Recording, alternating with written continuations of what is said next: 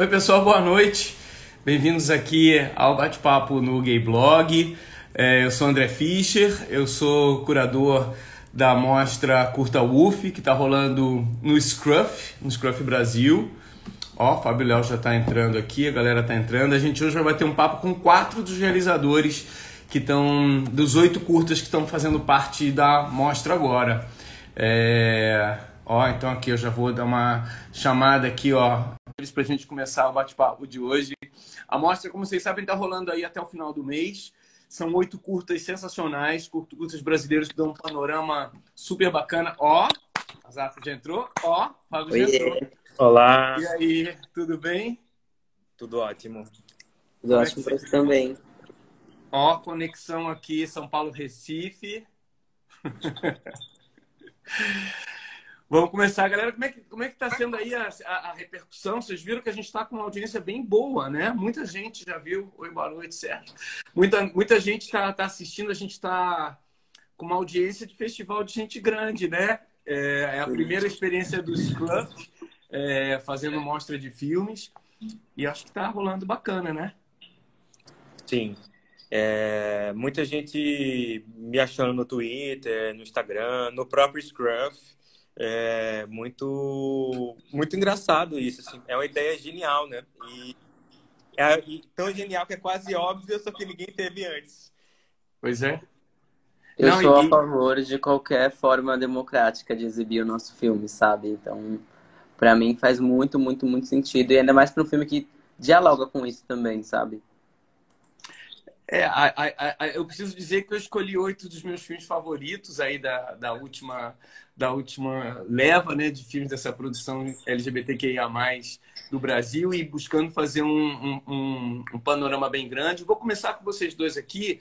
É, Para quem ainda não assistiu os curtas, é legal que quem, quem viu já pode fazer comentário aqui, a gente já vai mandando as perguntas. O tema da live, Fê, a gente está com... Hoje a gente vai entrevistar é, uns realizadores da, da, da Curta UF, que é a mostra de curtas-metragens que está rolando dentro do Scruff. Se você não baixou ainda, baixa o Scruff, entra lá e assiste, que os filmes estão é, disponíveis gratuitamente. É, e ainda tem uma coisa bem interessante: já tem umas 3 mil pessoas que já curtiram. Você ainda pode entrar lá e conversar com as pessoas sobre os filmes. Tem um assunto ali para você quando estiver no Scruff dar uma trocar uma ideia, né? Começando assim, o que que você curte? Eu curto curtas.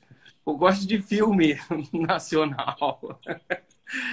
ó, a gente já tem aqui, ó, é, o Jimmy falando aqui do que se sentiu super identificado com reforma. Então já vou começar perguntando para o Fábio como que foi, né? Porque o curta, para quem não assistiu também, Fábio além além de diretor do filme, é também o protagonista. É, e como é que foi essa, essa, essa experiência de você estar na frente da câmera? Você já tinha feito outros filmes onde você estava só por trás. Como é que foi a decisão, primeiro, é, de protagonizar o teu próprio curto?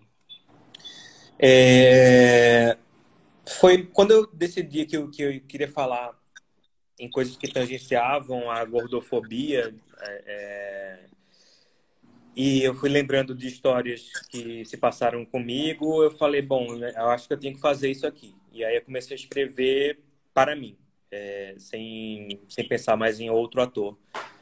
Só que aí o problema foi quando começou a pré e começou, eu comecei a acumular as funções e eu falei, caralho, é muito mais difícil do que, do que eu pensava, assim, porque além de tudo tinha uns além de acumular as funções técnicas e de estar tá na frente da câmera e pensar no que é que tá, no que é que a câmera está gravando, tinha as questões dos meus próprios gatilhos emocionais, porque era o meu corpo e é, é, eu estava mostrando o meu corpo e digamos imperfeições do meu corpo que geralmente não se mostram, não, não são vistas no cinema e coisas que eu não pediria para um outro ator que não fosse eu eu ia, eu ia ficar muito, porra, não, é melhor é, cuidar dele e tal. Mas como era eu, eu, eu achei que eu tinha que ir all the way, assim.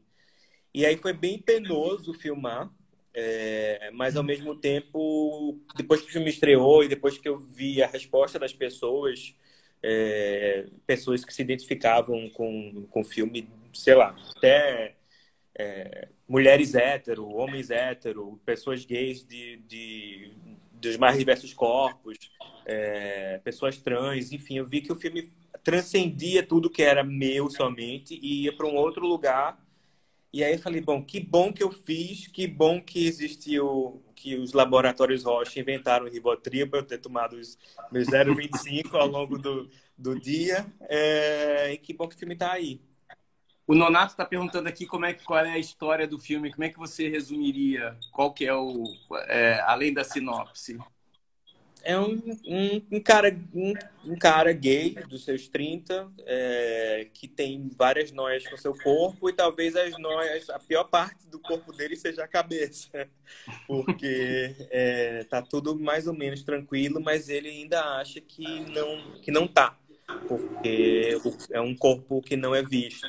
Então, assim, essa foi um, foi um motor também do filme, assim, de tipo, porra, meu corpo não é visto. Quando, quando aparece o meu corpo no cinema, é pra piada, é pra... Ele não é sexualizado.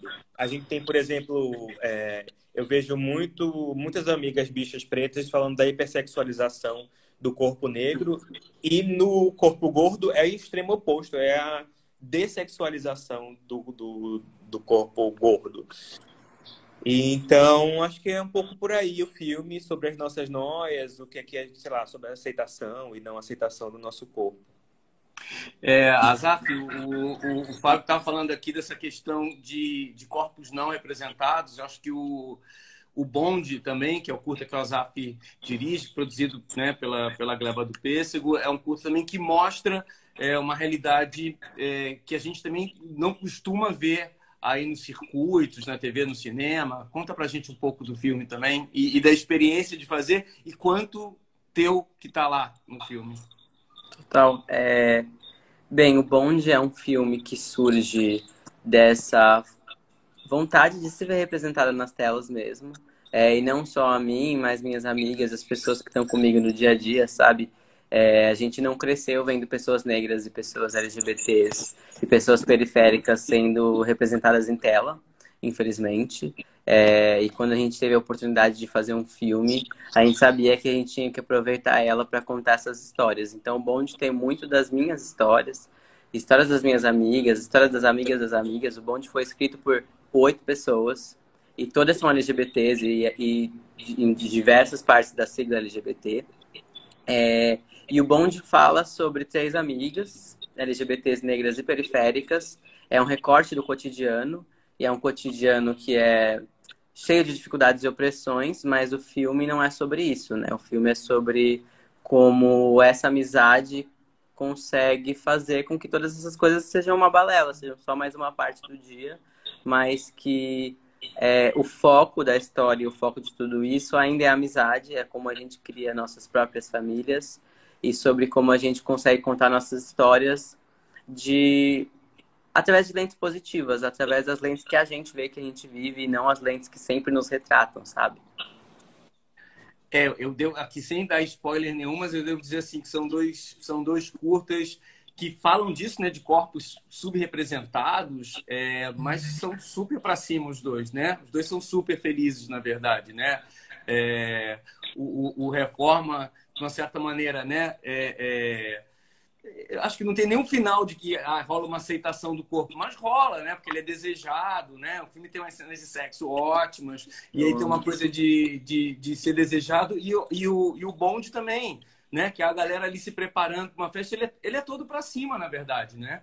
Ele, ele é, é, né? é, é uma galera que está saindo lá da comunidade para ir para o centro e, o, e, é, e, é, e é todo para cima, né? Ele é todo feliz, né? É, eu vi que o Matheus comentou aqui, né, que não queria mais filmes com final triste. E eu acho que o Bond surgiu dessa vontade mesmo, assim, a gente não queria mais se ver num final trágico, num final de morte, num final de violência. É... Não sei se todo mundo já viu o filme, mas sim, a gente não finge que as, as violências não acontecem. Acho que em algum momento do filme a gente precisa passar por elas, porque é, é a realidade.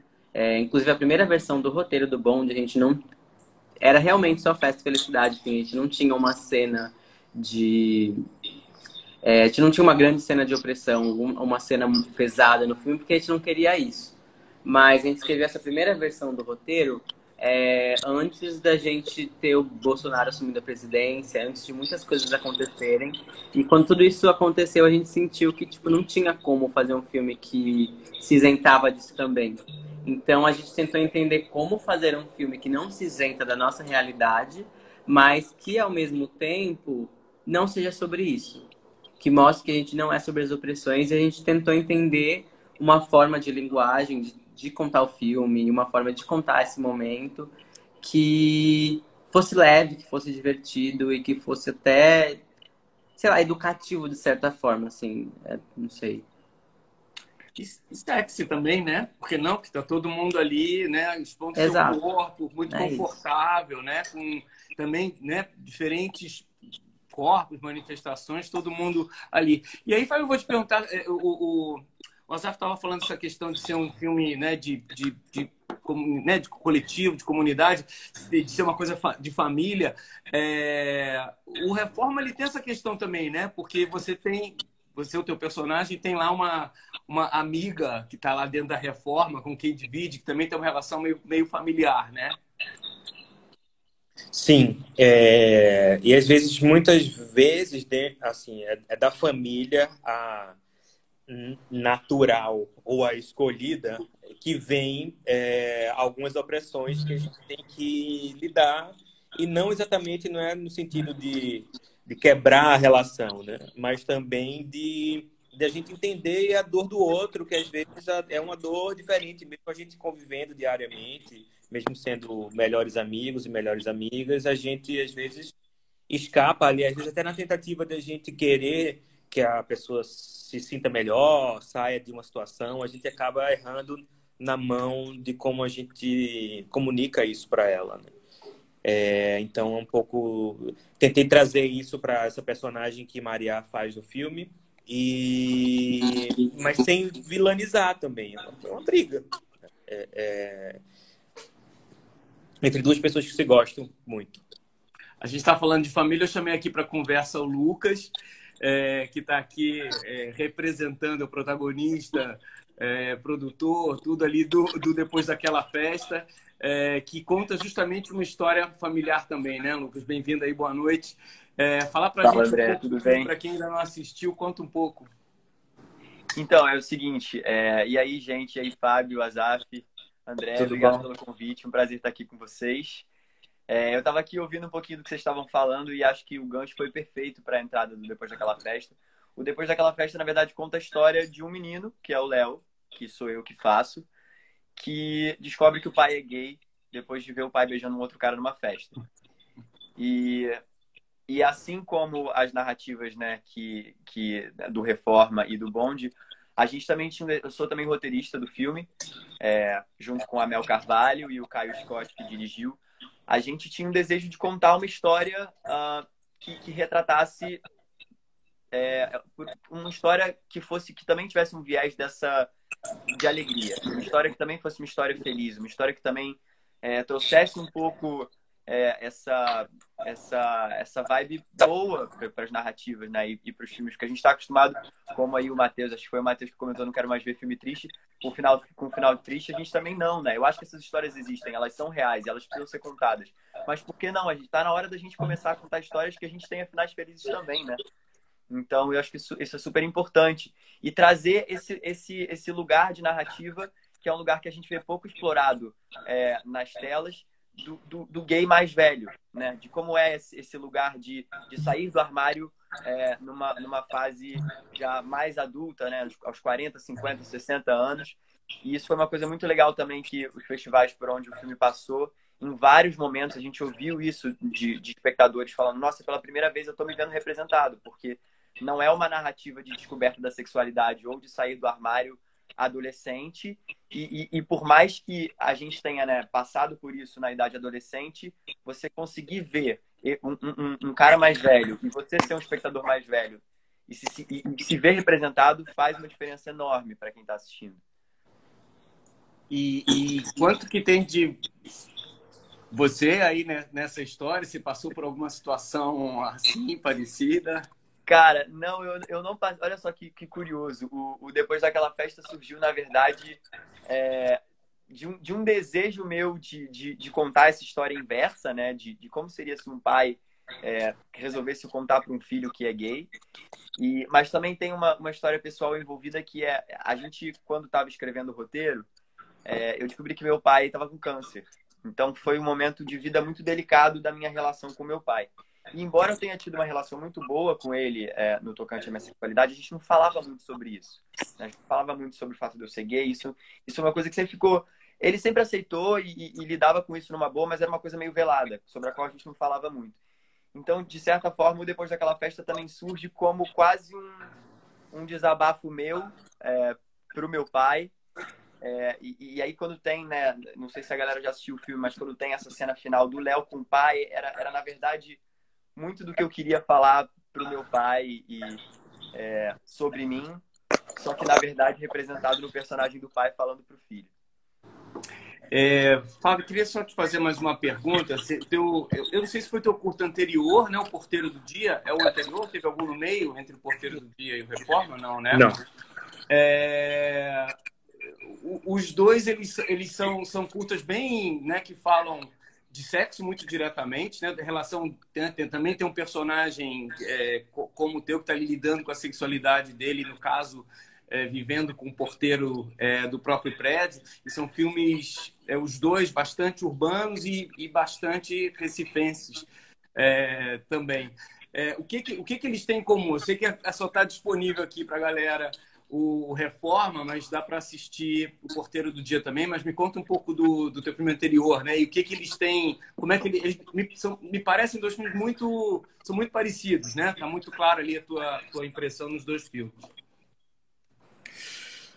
Uh, sabia que nunca me fizeram essa pergunta, agora estão me, me pegando como é que eu vou comparar rapidamente os dois filmes. Eu acho que tem uma coisa eh, de querer explorar um pouco no universo do qual faço parte, que é uma esquerda esclarecida, progressista, e quais e onde é, a gente falha, sabe? É, então, assim, é, no porteiro tem a coisa do, do cara tá super de boa com o porteiro do prédio dele, Márcio, mas é, quando fica chato para ele, ele enxota Márcio da vida dele, tira Márcio da vida dele, e aí onde ficou essa pessoa que era tão legal, tão incrível, sabe? É, porque o cara porteiro do prédio dela, é, ela é, acha que não é, um, não é um, um homem para casar, não é um homem para namorar, sabe? Então a gente repete os mesmos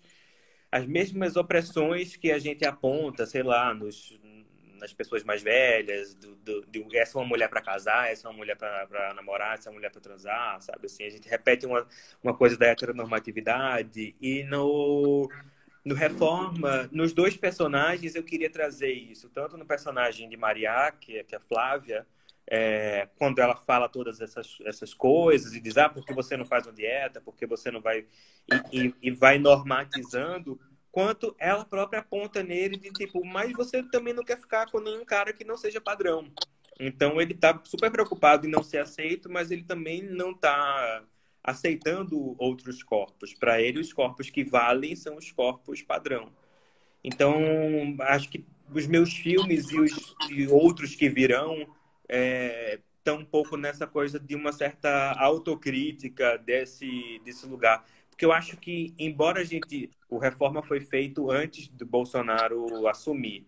É, então era um pouco mais fácil fazer uma autocrítica sem a gente estar tá ameaçado em tantos níveis. Mas eu acho que mesmo com Bolsonaro aí e tudo que ele representa, a gente não pode perder de mão essa autocrítica e essa reinvenção nossa e essa autoanálise mesmo da gente do grupo em que a gente faz parte e de cutucar mesmo, porque não me interessa muito um filme que, que seja uma unanimidade e, e todo mundo me ama e olha que incrível o seu filme, sabe? Assim, eu queria que os meus filmes tivessem tivesse gente que não gostasse também, sabe? Assim, que dissesse, acho que não tem nada a ver, sabe? É, acho que o próprio Porteiro eu tive algumas críticas de pessoas que acham que o filme é, coloca mais uma vez uma personagem, um, uma pessoa negra num lugar de subalterno, é, e que hipersexualiza, embora essa tenha sido uma preocupação minha,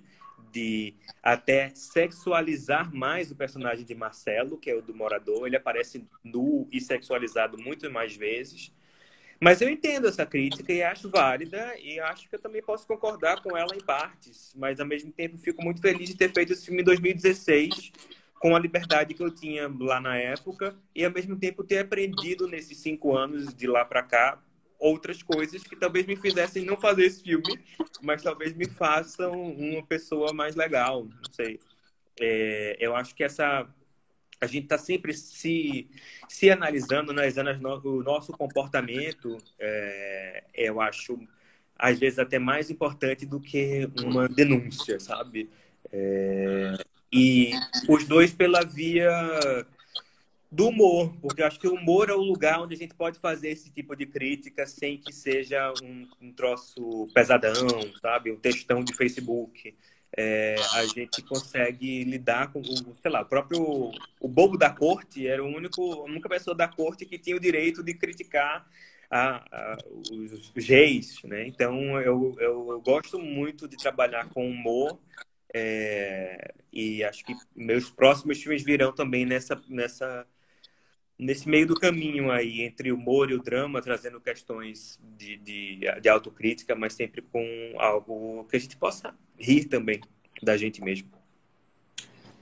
Eu queria te fazer um convite, Fábio. Eu queria chamar o, Daniel do, do presente é, agora. Eu queria que você ficasse aqui para e, e, e, voltasse depois. Eu quero falar sobre outros projetos, essas coisas. Vamos fazer assim? Topa? Sim. Quero mandar um beijo para o Daniel. Então, manda já. Eu vou te pedir só para você sair, porque a gente só tem esse limite aqui de quatro de cada certo. vez. Você sai, que eu vou chamar o Daniel, ele entra. É... Porque para chamar ele você precisa sair. Eu tentei aqui. Isso, ó, que beleza. Ó, André, Daniel, queria só fazer um, um, acréscimo, só pegar um, um, gancho aí do que, do que o Fábio falou, que eu acho que é muito legal essa coisa. E eu acho que os três curtas têm um pouco essa. É, dialogam entre si sobre esse ponto de vista, que é essa coisa do humor. Eu acho que a gente, a gente às vezes entra numa militância né, muito, muito forte de, de querer fazer com que as pessoas, de alguma forma, entendam aquilo que a gente está querendo dizer. E eu acho que o humor, eu acho que a, a leveza, na minha opinião, é uma das maiores formas de conscientização.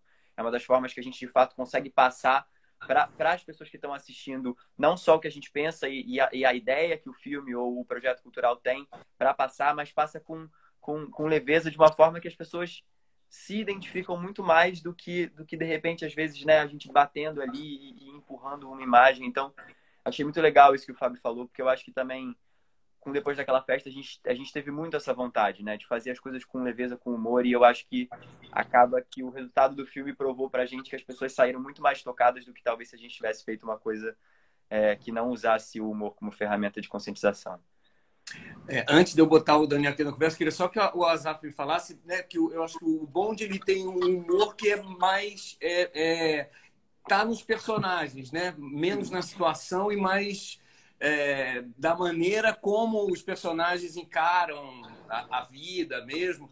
E aí eu queria entender, assim, para quem já assistiu também, é, o, o, quanto os personagens são documentais, é, quanto que ali na gravação eles. Né? Porque, porque é um monte de, é, de situações que vão sendo criadas ali em cima. Aqueles eram textos que já estavam escritos ou a galera foi, foi fazendo, falando? Como é que foi esse processo? É, então, o bonde vem de um lugar de muita verdade, muita, muito trabalho compartilhado, assim. Né? O, o filme é todo roteirizado, ele não é um documental. É, muitas das falas foram coisas que aconteceram comigo e aconteceram com a Gleba do PS, que é a coletivo que eu faço parte, ou com amigas nossas. Mas uma coisa que a gente sempre quis deixar muito aberto era que, assim, a gente procurou um elenco que tivesse muita conexão com o que as personagens já eram. É, então, sim, é um elenco que tem muitas coisas em comum. E a gente queria, sim, usar disso e e conseguir que o elenco conseguisse se abrir de uma forma que compartilhassem de coisas que já viveram e conseguissem trazer para o filme, sim, mas que ainda assim seguissem uma linha narrativa que a gente tinha construído. Então eu, ve eu vejo que foi um trabalho feito não só por nós oito roteiristas e por mim que dirigi, mas com a ajuda de todo mundo que estava nesse filme. Eu acredito que a Alice Marconi, por exemplo, ícone maravilhosa, é, desde o teste de elenco até a, a, última cena que ela gravou, é, compartilhava coisas com a gente que faziam o filme crescer.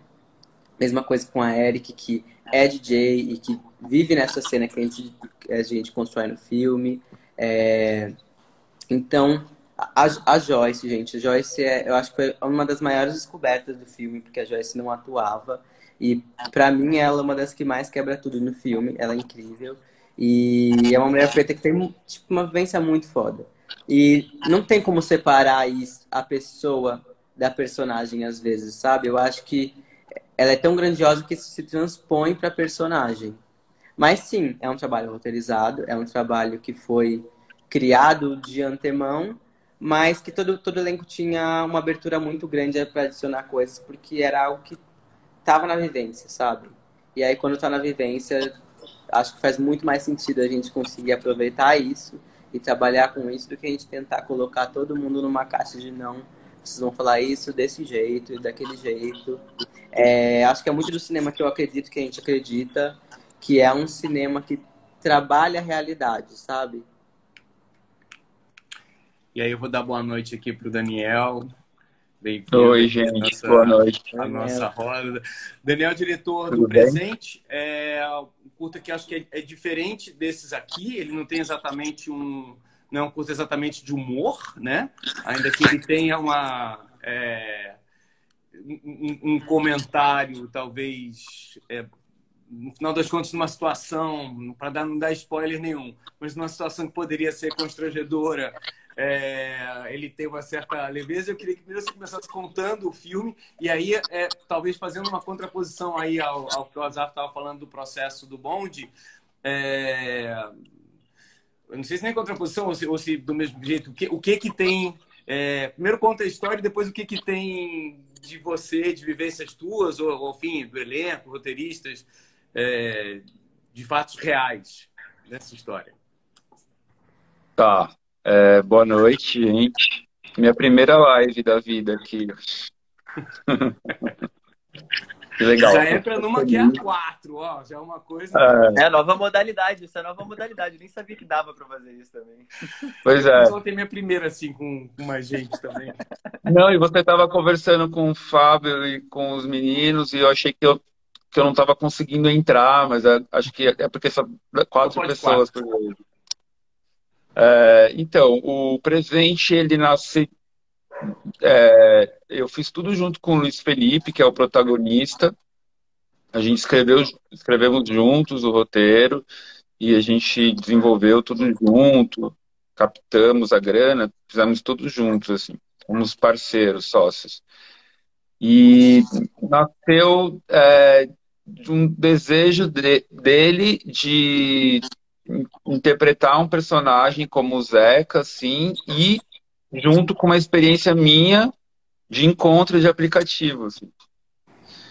É, que é, foi uma experiência bem legal, assim, que eu tive há muitos anos atrás, quando eu trabalhava num, num numa região, assim, de São Paulo super é, corporativa, num prédio também super, né, dessas empresas corporativas, sérias, assim, era um lugar super chato. É, o bairro, assim, o prédio, não o lugar que eu trabalhava. O lugar que eu trabalhava era legal, mas... E aí eu, eu ficava mega entediado, porque eu achava muito chato. E aí eu tive uma experiência, assim, num, num almoço, assim, que foi muito louca de aplicativo. E, quando, e e eu brisei muito quando eu voltei pro trabalho, porque era, é, eu hum, tipo assim, nunca ninguém, sei lá, imaginava que tinha feito na hora do almoço, assim, sabe? Então, e aí o roteiro... Aplicativos nas... bombam na hora do almoço na Vila Olímpica, é. na Pública, você acha? Eu faria é, na Vila, na Vila Olímpia também. e aí o, o roteiro, a história toda nasce aí, desse, de eu relatar essa experiência para ele, ele com uma vontade de interpretar um personagem que também fosse um cara gay, é, que fosse ok ser gay, morasse em São Paulo, na região central, e tivesse eh, muitas das experiências que eu compartilho com o Luiz também. Nossa, assim, que não, não somos de São Paulo, mas fomos morar em São Paulo também. Eu acho que é uma cidade que acolhe, né, você também nesse lugar, assim, muito, assim, é, de viver essa sexualidade, ter essas experiências, né? Então, acho que isso é muito de São Paulo. Então, Ó, sem, sem, sem, dar spoiler, que eu acho que isso logo no comecinho do filme já, já se revela, é, é, o filme conta a história de dois caras que se encontram justamente numa hora do almoço e um, um vai realizar a fantasia ali do outro, né? Se é que eu não é. tô dando spoiler nenhum, né? Não, né? Acho que é isso aí, né? Não, é. começa, começa, é, começa assim. É, o, o, o filme tem também tem umas cenas de sexo bem, bem bacanas, né? E a cidade também é um personagem. Acho que como reforma é, e acho que os dois filmes do Fábio, é, o, o, o, imóvel, né? É, é personagem é também, é, é, é, do filme. E eu queria saber como é que foi, né? Essa, essa essa escolha aí da, do lugar onde ia ser gravado, aquelas cenas de sexo, como é que foi gravar aquilo? Era, era, um, era um apartamento vazio mesmo?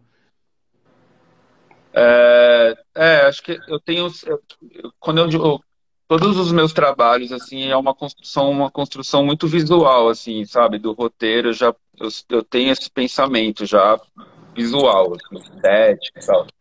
E sempre vou construindo já pensando assim então eu a cena, por exemplo, a cena de sexo que acontece num apartamento vazio, é, é, ela aconteceu num apartamento que eu no Instagram eu vi que meu amigo, um amigo meu tinha acabado de se mudar.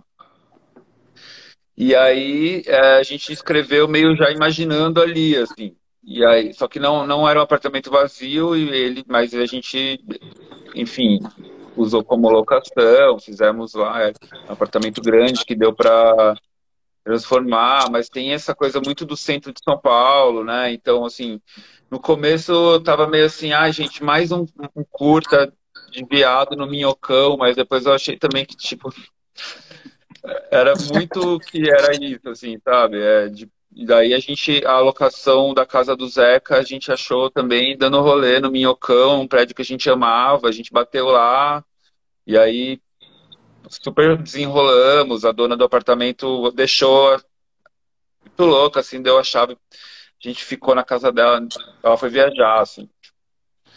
Foi muito legal, assim, porque eu, eu amo as locações do filme, assim, eu acho que são muito... Eu nunca tinha pensado, eu, eu, eu adoro os filmes do Fábio, os, e eu achei muito legal isso que você falou, porque eu acho que é bem isso. Assim, apesar de eles serem bem localizados em Recife, a gente se vê muito né, naquelas situações, assim, mas aí eles têm também essa coisa local que é muito legal, né? Ó, a galera tá perguntando aqui como é que assiste. Acho que o, Vini até já falou aqui. Você entra no, no Scruff e ali embaixo, aqui assim, ó, tem um globinho. A galera entra, vai só ali no tá perto, né? Vai aqui geralmente. Chega um pouco para cá, ó, clica embaixo e você é, assiste. Aí, Lucas, eu queria te perguntar assim: você que já viu o filme é, várias telonas, é, você assistiu ele no, no aplicativo? O que, que você achou? Qual, qual foi a experiência de ver ele pequenininho aqui na tela, na mão? E a diferença, é, enfim, Cara, é eu um achei festival, demais. mas é um festival com outro formato, né? Eu achei demais, eu achei demais, assim. É, é, é, engraçado você falar, porque a gente, a gente passou... Com o filme, a gente viveu exatamente essa transição, né? Das salas de cinema pro, pro virtual, porque foi bem, assim, na, quando começou a pandemia. Então, a gente chegou a fazer algumas boas exibições em festivais, ainda em sala de cinema, e depois passou tudo pro virtual. E eu achei, eu achei essa iniciativa muito legal, assim, do, do de vocês e do Scruff, e achei a, a, a, a curadoria de filmes muito, muito interessante para o universo aplicativo, porque, de fato, você pegar um, o, o curta-metragem, que é um formato que é, às vezes eu tenho a sensação de que muitos dos meus amigos que não trabalham com, com cinema ou que não trabalham com arte nem conhecem esse formato, né? As pessoas nem sabem, porque é um, um formato que a gente está acostumado a, a divulgar pouco e, e, tem pouco incentivo no Brasil também. Então eu acho que foi uma iniciativa excelente, porque você pega filmes que tem aí entre 10 e 20 minutos, colocam no aplicativo e, e, e, e também, assim, assistir um longa-metragem no celular eu acho que é uma coisa mais difícil, mas você assistir um filme de 10, 20 minutos é super de boa. Entendeu? Enquanto você está esperando ali a galera responder, os contatinhos responderem no Scrum, você assistiu o filme. Então achei, achei muito, muito maneiro, assim. Achei uma iniciativa muito legal e que, e que seja a primeira de muitas, assim. Eu sinto que por aqui é o, o filme meio que foi pensado já para esse formato, assim, porque ele dialoga muito com a linguagem da internet. Inclusive, ele traz reflexões sobre o nosso uso de aplicativos e, e sobre os corpos que a gente nega quando a gente está usando eles e como essas, como tudo isso se passa. É, então, eu acho que o, o filme em si já foi construído, tipo, quando a gente estava pensando nas legendas ou pensando nos ícones que apareciam em tela todo ele foi adaptado para uma forma que funcionasse é, no celular, por exemplo, porque a gente já queria que fosse Olha, um filme demo, democrático, né? Que conseguisse chegar em todo mundo. A partir do momento que ele sai dos festivais, que a gente tipo, ama festivais, mas que a gente sabe que é sempre um público muito reduzido, um, é, tipo, é um nicho, é, um, é uma bolha. E conseguir trazer o filme para online durante a pandemia e agora nesse formato que tipo, para a gente é muito único, a gente já passou em outros festivais online, mas eu acho que nenhum é, chegava no público de uma forma tão forte, sabe? Porque a gente ainda tinha que puxar as pessoas. Agora as pessoas estão ali, é só clicar no botão da lateral, acabou, estamos vendo o filme. É, então, pra gente isso é muito, muito novo. Acho que faz muito sentido para a forma que a gente pensou o filme. É, então, agradeço muito também a oportunidade é, de passar o filme dessa maneira e agradecendo todo mundo pelas mensagens muito legais que a gente está recebendo. É, Azaf, deixa eu te perguntar que o Bonde rodou muito festival, assim, assim como é, o Depois daquela festa, muito festival na gringa, né, por cima, né? Perdão, não pode falar na gringa. Linguagem inclusiva, é, é, é xenofóbico. No, no exterior, é, rolou bastante. É, resposta, assim, como é que é? É um filme tão... Ele de uma realidade tão paulistana, né? Ele é, ele é, ele é né, uma realidade da periferia e a gente, né, aqui da região central super, né? Se relaciona? Como é que é, principalmente no, sei lá, com outros públicos, né? Exterior, outras cidades? Olha, é, a gente tinha uma série de festivais, inclusive, que a gente ia rodar nesse ano que passou. E por causa da pandemia não aconteceram e aí voltaram para trás, mas a gente conseguiu pegar um, um pedacinho do período do, de divulgação do bonde que a gente conseguiu viajar. É, no comecinho do ano passado a gente foi para Clermont-Ferrand, que é o maior festival de curtas do mundo. E foi incrível, assim, porque eu tava morrendo de medo, porque honestamente, quase todas as piadas é, é, é uma forma de falar muito nossa, né? Tipo, é, é muito pajubá, é muito gira interna, são umas piadas muito íntimas que até no Brasil, para muita gente, já é um universo a se jogar no Google depois quando você, que você assiste o filme. Na, fora do Brasil, então, a gente, sei lá, morria de medo. E aí o que eu achei muito legal de ver é que sim, tinham muitas piadas que as pessoas perdiam, tinham muitas coisinhas que a tradução não dava conta de transformar, mas que sempre que chegava no final do filme, as pessoas estavam presas às personagens e as pessoas estavam emocionadas com, com a empatia que elas estavam sentindo pelo que estava acontecendo. E, a, e, e, isso é o mais legal, assim, é, o tom de humor chegava nas pessoas, acho que a leveza chegava nas pessoas, não necessariamente as piadas, mas não pareceu ser um problema, sabe? Eu acho, acho que foi uma das coisas que me deixou mais feliz. Que o clima era de festa, o clima era positivo, as pessoas conseguiam muito se conectar, é, mesmo que elas não entendessem algumas barreiras de linguagem. É, fiquei muito, muito, muito contente, de verdade.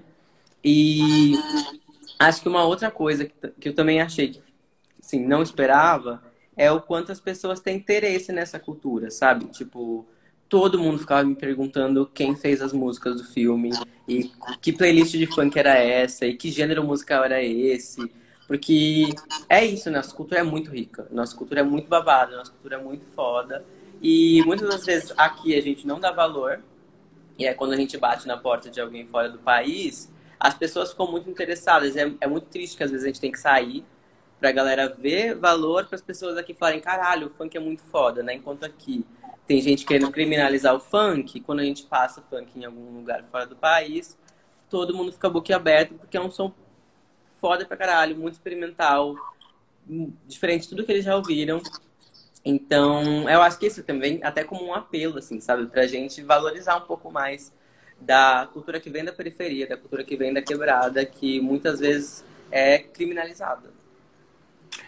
Só para lembrar todo mundo que o, o a, a, mostra, o Curta UF, ele está disponível é, em todo o Brasil em Portugal. Se a gente está falando de outros idiomas, eles entendem o que a gente fala, mas a, a, a mostra está disponível lá também. Aí, Daniel, eu queria te fazer uma pergunta, que o filme, aí talvez eu esteja dando spoiler, mas acho que não muito da história. Mas ele tem, assim, ele tem... É, é, ele mostra, primeiro, ele tem uma coisa, assim, de mostrar muita realidade ali, né? Centro de São Paulo, você tem cenas... Eu não sei se aquilo ali é Galeria Pagé, mas parece meio, meio aquele, aquele centrão ali de São Paulo. E aí depois ele tem uma parte super lúdica, né? Eu acho que o, todo mundo do elenco é bailarina, então tem uma coisa forte do corpo. Como é que foi a a, a, a composição é, disso aí. E aí eu vou, eu vou daqui a pouquinho já convidar o, o Fábio para voltar. Aí eu vou pedir para o WhatsApp daqui a pouquinho. Peraí que ainda vou fazer mais uma perguntinha para você. Peraí. E aí, só o Fábio ficar, ficar, na, ficar na...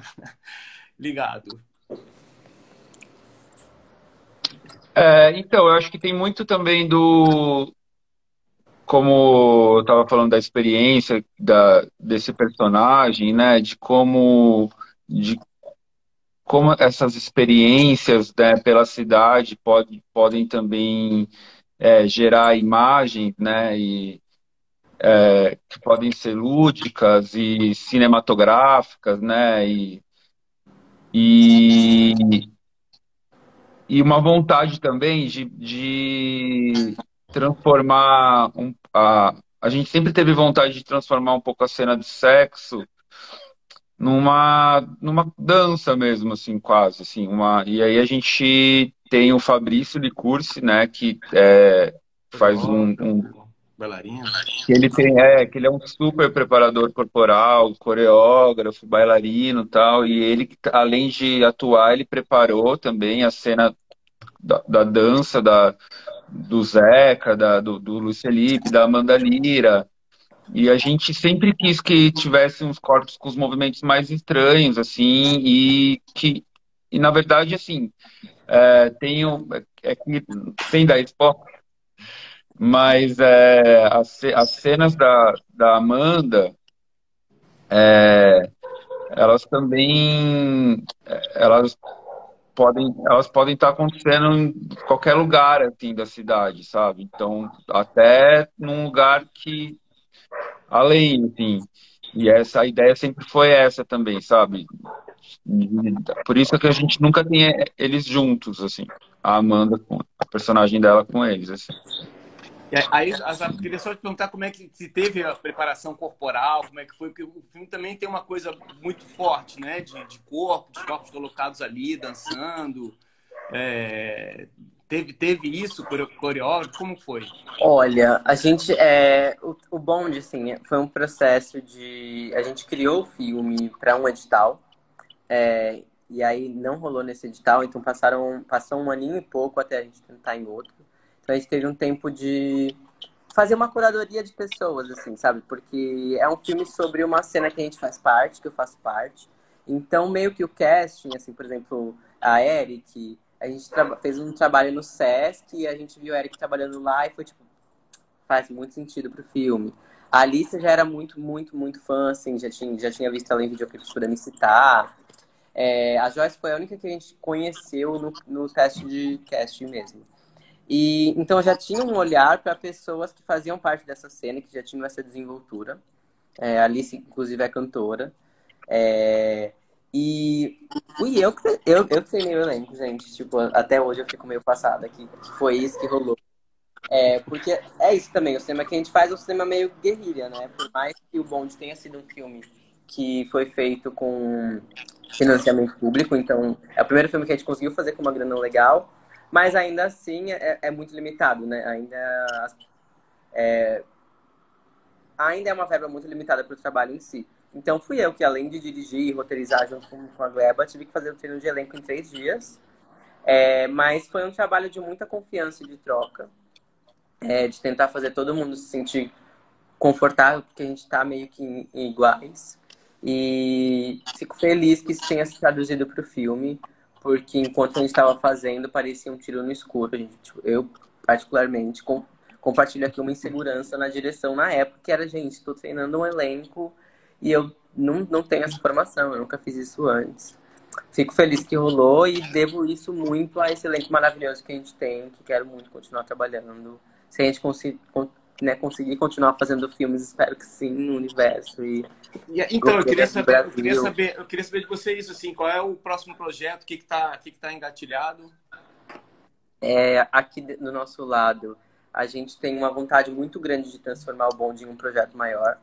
É, já é um projeto que está encaminhado e que está rolando em paralelo aqui com a Gleba. A gente focou muito nisso durante a pandemia, já que né, criar projetos é meio que nos resta, porque está tudo parado.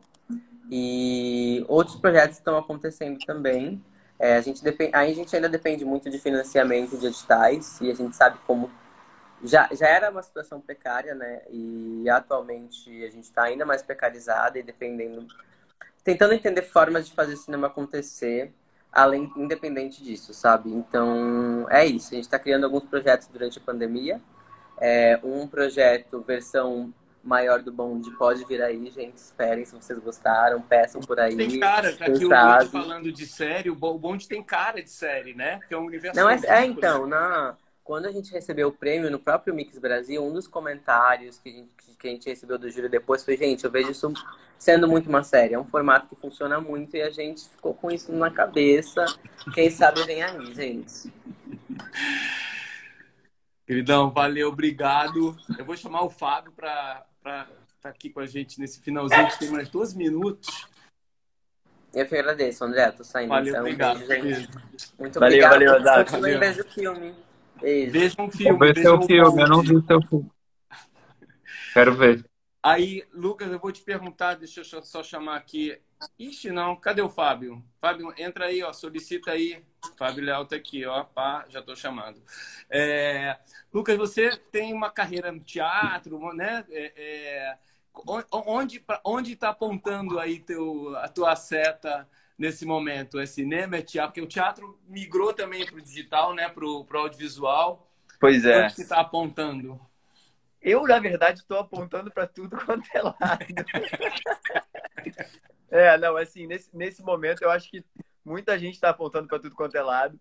É, mas a gente está, eu especificamente, assim, agora falando com a minha produtora, né? A gente está com, com dois projetos que a gente está desenvolvendo agora. Um é um novo curta com a mesma equipe do Depois daquela Festa, que foi uma equipe que foi também um grande achado, assim, porque depois daquela festa, na verdade, surge de um desejo é, meu e da Mel de contarmos essa história, mas assim, essencialmente, antes da gente ter uma história, a gente queria fazer um filme para ter um bom material como atores para apresentar para os produtores de elenco. Então, assim, surgiu de um desejo, de uma necessidade nossa de, de ter trabalho para mostrar, para conseguir mais trabalho. Mas sempre e foi acabou... fazer um filme de temática gay, LGBT. Sim, sim, porque, porque assim, é o, é, o, é o tema que me interessa, é um, tema, um tema que perpassa muito a minha carreira. É, eu escrevi um, enfim, você sabe, eu escrevi um livro em 2014 é, que estudava justamente isso, a representatividade de personagens gays nas novelas. Então é uma temática que vem já permeando a minha carreira há muito tempo. E então, assim, quando surgiu depois daquela festa, a gente juntou uma equipe que foi uma equipe maravilhosa dos sonhos e que apostou muito nesse projeto também, porque a gente fez o projeto com, com financiamento coletivo e a galera ganhou uma ajuda de custo praticamente. Então, a gente está fazendo um segundo curta agora, que a gente rodou essa semana, inclusive, estávamos no set anteontem, ontem e ontem, ah, que, que foi contemplado pelo edital de, de retomada cultural né, da Lei Aldir Blanc.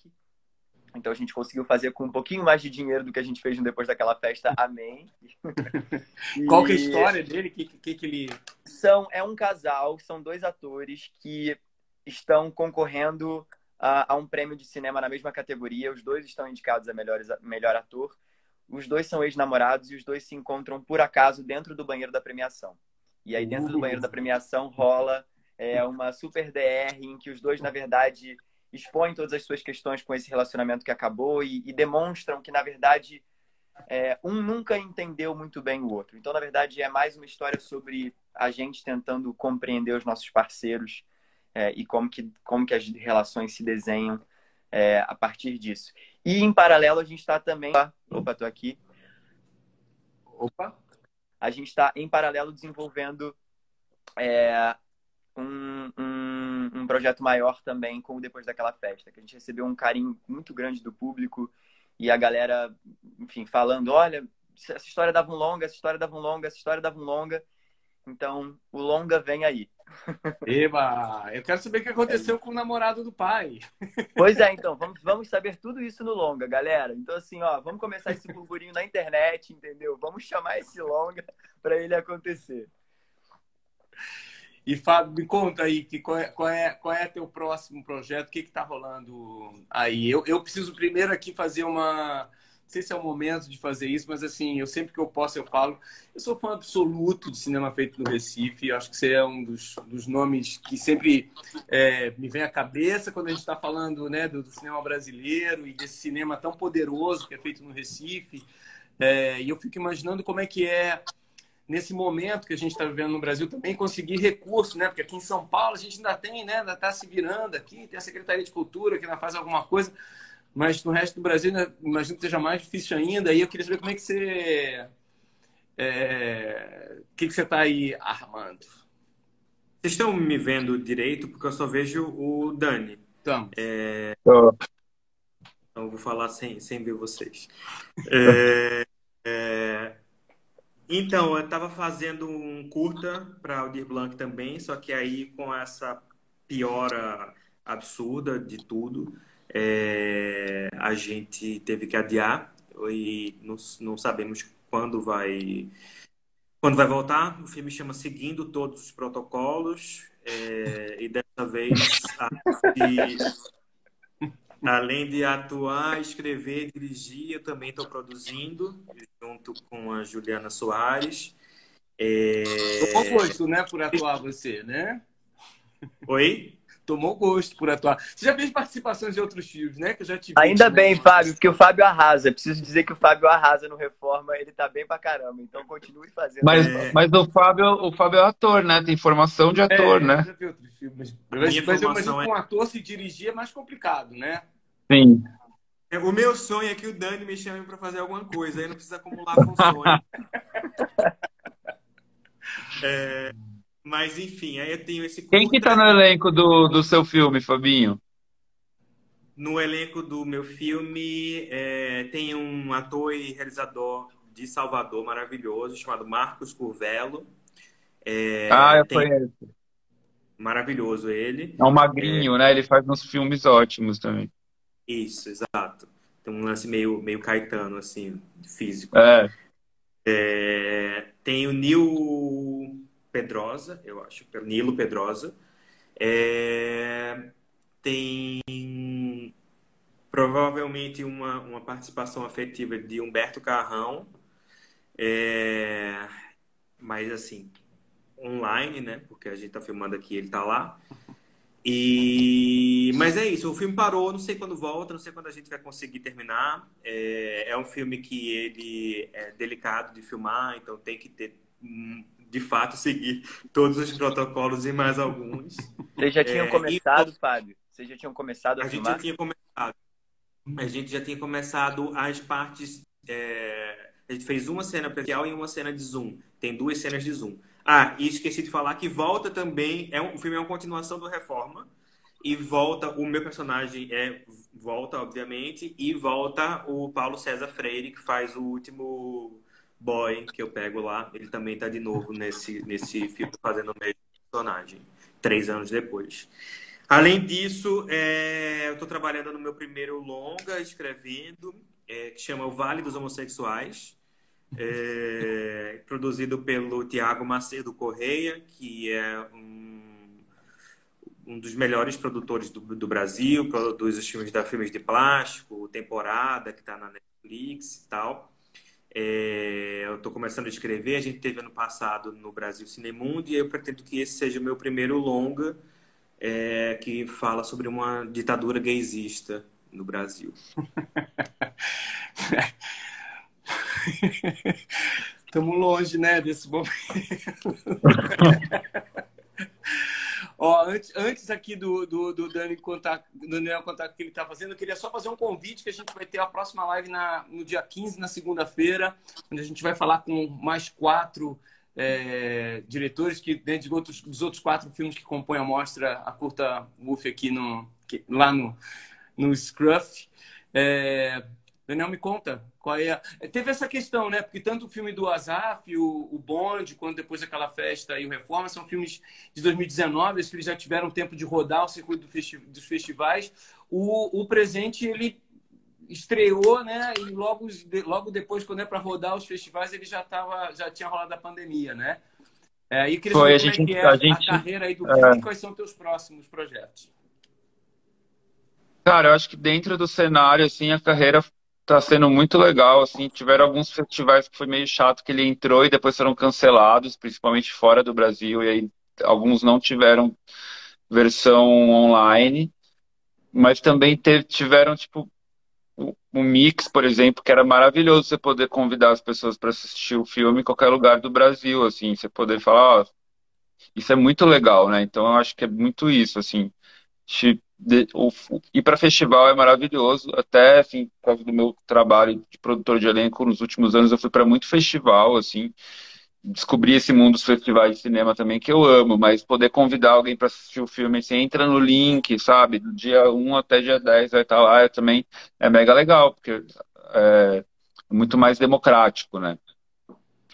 Eu tô com projetos de videoarte esse ano, eu tô viajando desde dezembro, assim, trabalhando remoto, então tô faz, fazendo uma, tô na Bahia, assim, passando por vários lugares, tô fazendo um Você material tá de. Agora? Eu tô. Ah, olha só, nem fiz essa conexão então. São Paulo, Recife, falei no começo São Paulo, Recife, São Paulo, Recife, é, Eu tô em Itacaré. Ah, que delícia. É, eu tô muito trancadinho aqui também nessa viagem da Bahia, desde assim, não tô em festinha em Trancoso, não. Mas eu tenho eu tenho trabalhado muito, mas eu tenho ido para lugares também mais vazios, fazer uns experimentos de foto, vídeo. Estou lançando um, um, coletivo que chama Candombá, com, com dois amigos agora, já, nos próximos 15 dias, assim. É um site e com muito material nosso, assim, de vídeo e foto que a gente tem há muito tempo e está jogando no mundo. E também um trabalho de vídeo com uma artista indígena mega legal que se chama Zahri Guahahara. E a gente vai lançar esse vídeo e essas, essa série de fotos em 15 dias. Boa. Pessoal, é. daqui a pouco o Instagram vai meu... bombar. Fala, fala, fala. Não, é, eu também costumo dizer que esse aqui é meu lado V, né? De que eu tenho meu trabalho também, eu sou produtor de elenco, então eu trabalho produzindo elenco, estou tra tenho trabalhado muito esse ano, assim. Que bom. Também. Que bom. É. daqui a pouquinho o, o, Instagram vai tombar a gente aqui. É, eu queria reforçar o convite para quem entrou depois. A gente teve uma audiência aqui super bacana e está com uma audiência para quem não viu os oito curtas ainda. É, assiste, vai lá no Scruff, clica lá no. Aqui, ó, é bem aqui, fica mais ou menos nessa direção lá no Scruff, no Mundozinho. Mas quando você entra, tá lá chamando também, curta UF. É uma seleção super bacana de curtas brasileiros LGBTQIA. É, eu fiz a curadoria, é, então são filmes dos meus favoritos aí da, das últimas safras. Queria dar um beijo a todo mundo. Obrigado, Azaf, que estava aqui, que espero que esteja assistindo a gente ainda. Lucas, Fábio, Daniel. Um time muito bacana, viu? Obrigado. E, ó, Scruff, espero que a gente tenha a segunda mostra também, né? Porque essa aí tá rolando, tá bombando. Pô, vamos Beijo, lá, cara. Menino. Tá muito legal, tá muito legal mesmo. E a galera assistindo, né? E, e o retorno tá sendo muito bom pra gente também. Então, valeu aí, André, por ter incluído a gente. Mandar aí um beijo pro Fábio e pro, pro Daniel também. E é isso, gente. Vamos nessa, que vai ser mais legal. Ah, obrigado. obrigado ao Gay Blog, né? Que tá dando um espaço bacana e cobrindo de uma maneira super legal também essa mostra. Galera, valeu. Beijo. Até Obrigado. Tchau, tchau. Se cuidem. Sim. Tchau.